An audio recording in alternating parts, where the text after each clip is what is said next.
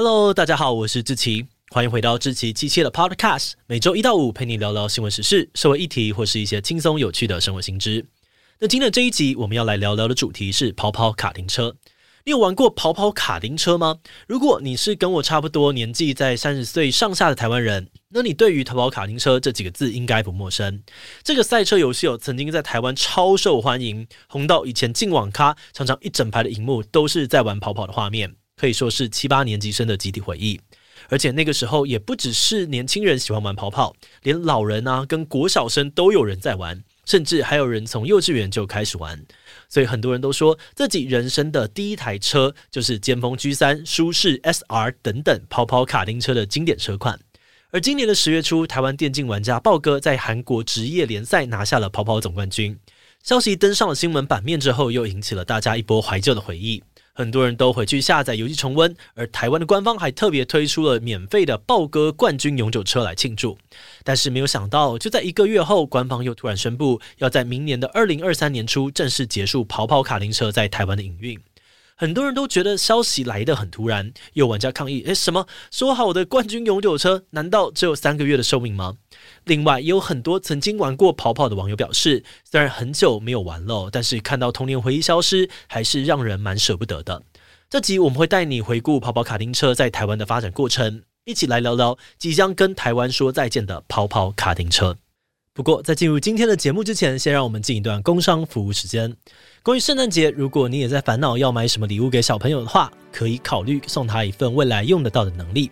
芒果果绘本打造了一系列有趣的故事，让小朋友能够轻松学习生活素养能力，像是了解身体自主权、练习专注的找找游戏、培养刷牙习惯这些内容。而芒果果绘本不仅两季募资都破百万哦，也在成品金石堂上架贩售，目前已经卖出超过两万本，深受小朋友喜欢。现在芒果官网有圣诞限时优惠，指定组合只要六折起，结账输入 podcast 七七再打九折，十三本大全套组合折扣完现省两千八百元，真的超级划算，还会送圣诞卡片跟着色画哦。现在就点击资讯栏的链接，为小朋友选一份礼物吧。好的，那今天的工商服务时间就到这边，我们就开始进入节目的正题吧。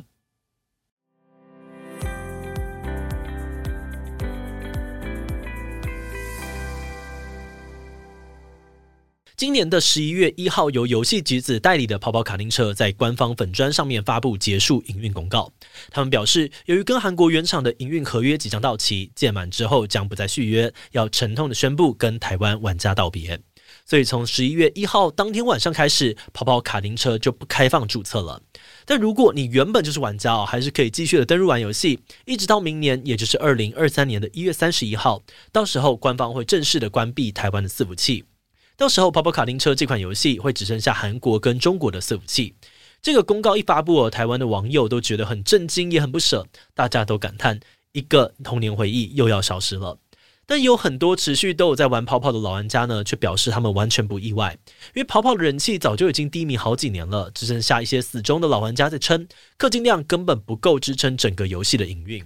而另外，他们也提到，最近几年呢，就算在晚上的尖峰时段登入游戏哦，常常会看到总在线人数连三百人都不到，真的超级冷清，跟以前全盛时期天天塞车的状况呢，完全不能比。诶，是说，那全盛时期的跑跑卡丁车到底是有多红呢？跑跑卡丁车是韩国游戏公司乐线 Nexon 在二零零四年推出的游戏，它是 Nexon 的另外一款热门游戏《爆爆王》的延伸作品。跑跑在一推出之后，就马上在韩国爆红哦，一年内实名注册的玩家人数呢，就逼近了当时韩国总人口的三分之一。也就是说，韩国每三个人就一个人在玩跑跑卡丁车。后来，跑跑也先后在九个国家营运过。包含了台湾，也在二零零七年的时候开放了伺服器。根据 Nexon 的官方统计显示，截至二零二零年为止，台湾注册过的玩家人数就占了台湾总人口的四十五 percent，几乎一半的台湾人都玩过跑跑。而跑跑在台湾最红的时期呢，大概是二零零九到二零一二年期间。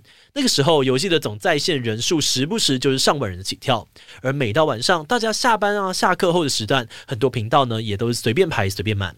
跑跑卡丁车之所以会这么受到欢迎哦，一方面可能是因为在那个时期，台湾游戏市场竞争还不像现在那么激烈；而另外一方面，跑跑也是刚好碰到台湾的电竞职业化风潮。在二零零八年的时候，台湾电子竞技联盟成立，第一次在台湾举办电竞职业赛事，而跑跑就是当时的比赛项目之一。后来陆续几年，这些赛事都有扩大举办。除了常规的职业联赛之外，也有出现像是台湾交流赛、开放业余玩家参赛的甲组联赛、一年一度的台湾 Open 公开赛，还有大大小小的校园杯等等。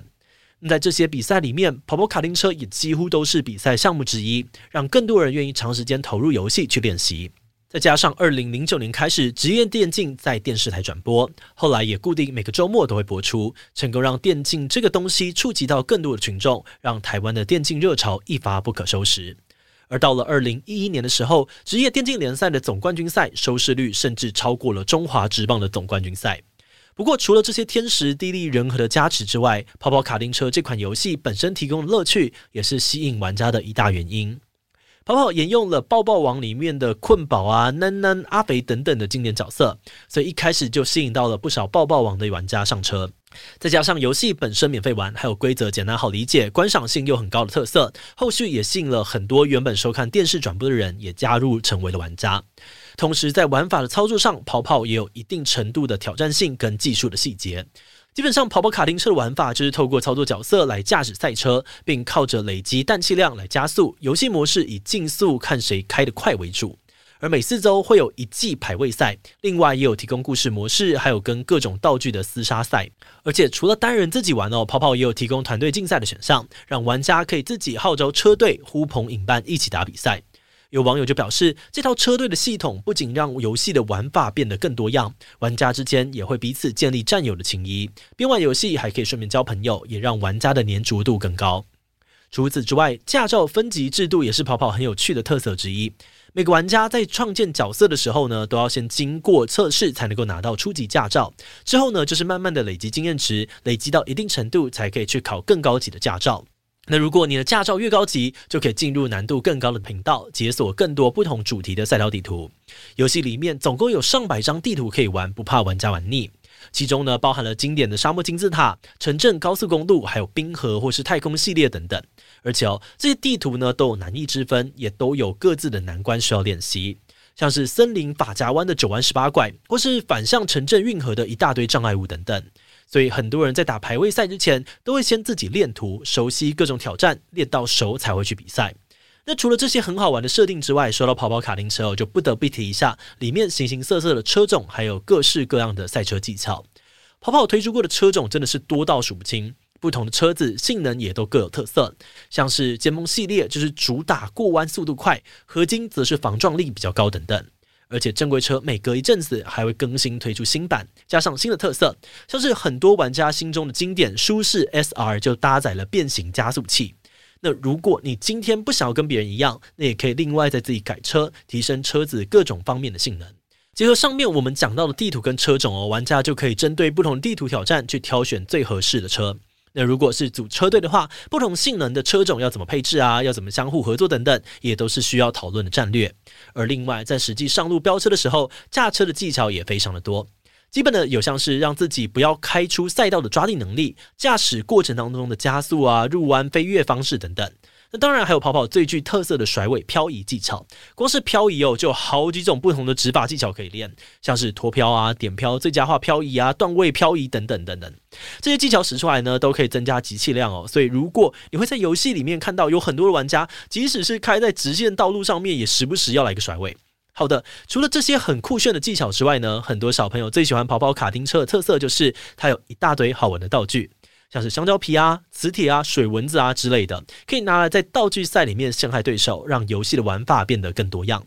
那说了这么多，我们可以总结一下，就是跑跑卡丁车里面设计的这些挑战啊，还有技巧，那因为内容太丰富了，所以呢，玩家都要花很多的时间精力才能够熟悉，投入的时间自然呢就会拉得比较长。那因为足够复杂哦，所以相关的社群讨论也都非常的热烈。不过比较可惜的是，在几年的热潮过去之后，随着一批批新游戏的上市，跑跑的人气还是渐渐下滑了。随着台湾的游戏市场越来越蓬勃，选择越来越多元，在二零一三年左右，在一些论坛上面已经可以看到不少玩家表示，他们觉得玩跑跑的人数好像越变越少了。二零一四年，台湾电子竞技联盟更直接宣布要让跑跑退出职业赛事，并表示未来会更积极的寻找更符合社群期待、不限装置与平台的游戏项目。这就等于是变相印证了跑跑人气下滑的事实。在那之后，职业电竞队伍纷纷解散旗下的跑跑团队，很多没了舞台的职业跑跑选手，要么就干脆退役，或者换去玩其他的游戏，让跑跑玩家流失的速度变得更快。而到了最近两三年哦，有老玩家就说，跑跑的人气早就回不去了。以前上线人数随便都动辄上万的全盛时期已经结束，现在看到两三百人同时在线上，就算还不错了。嗯，不过就在跑跑去职业化在台湾人气大幅下滑的时候，最近却有一名原本的职业玩家开始在国际舞台大放异彩。他的名字叫做豹哥 Neil。豹哥这个人可以说是台湾跑跑圈的传奇人物。他其实早在二零零七年跑跑刚在台湾上线的时候就开始玩这款游戏。当年他还只是一个九岁的小学生，但是他的天赋非常的高。在十三岁那年呢，他就以业余玩家的身份抢下了台湾 Open 公开赛的冠军，甚至还拿到了甲组联赛的四连冠。那因为实力坚强，他在二零一三年的时候，他正式加入台湾职业队华裔 Spider，多次蝉联职业联赛的总冠军。甚至到了后来，他因为在台湾包办了太多的冠军，别人根本看不到他的车尾灯，所以他宣布不再参加中小型赛事，反而开始自己主办一些比赛，并以评审的身份参与。在跑跑去职业化之后，他就先把呢重心放回到了自己的课业，但还是有一边做游戏实况。直到二零一九年，他代表台湾战队去参加韩国举办的世界大赛，靠着优秀的表现，帮助队伍获得了团体的亚军，同时也吸引到了韩国职业队伍的注目。于是，豹哥在完成学业跟兵役之后，在今年加入了韩国的跑跑职业队。最后，他也不负众望，成功的拿下了韩国职业联赛的总冠军，是韩国职业赛史上第一个外籍冠军。豹哥夺冠的消息出来之后，台湾的新闻媒体都在大篇幅的报道这个台湾之光的故事，也调出了很多跑跑的旧玩家纷纷回国玩游戏，让台湾的跑跑圈似乎又恢复了一点生机。当时大家还以为说跑跑可以趁着这一波好消息而顺势迎来第二春，但没有想到官方却还是在豹哥夺冠的一个月之后就宣布要结束跑跑在台湾的营运。背后的考虑可能是因为跑跑整体玩家的数量长期都是呈现下滑的状态，即使现在又爆红一波，也难保热潮可以持续的保持下去。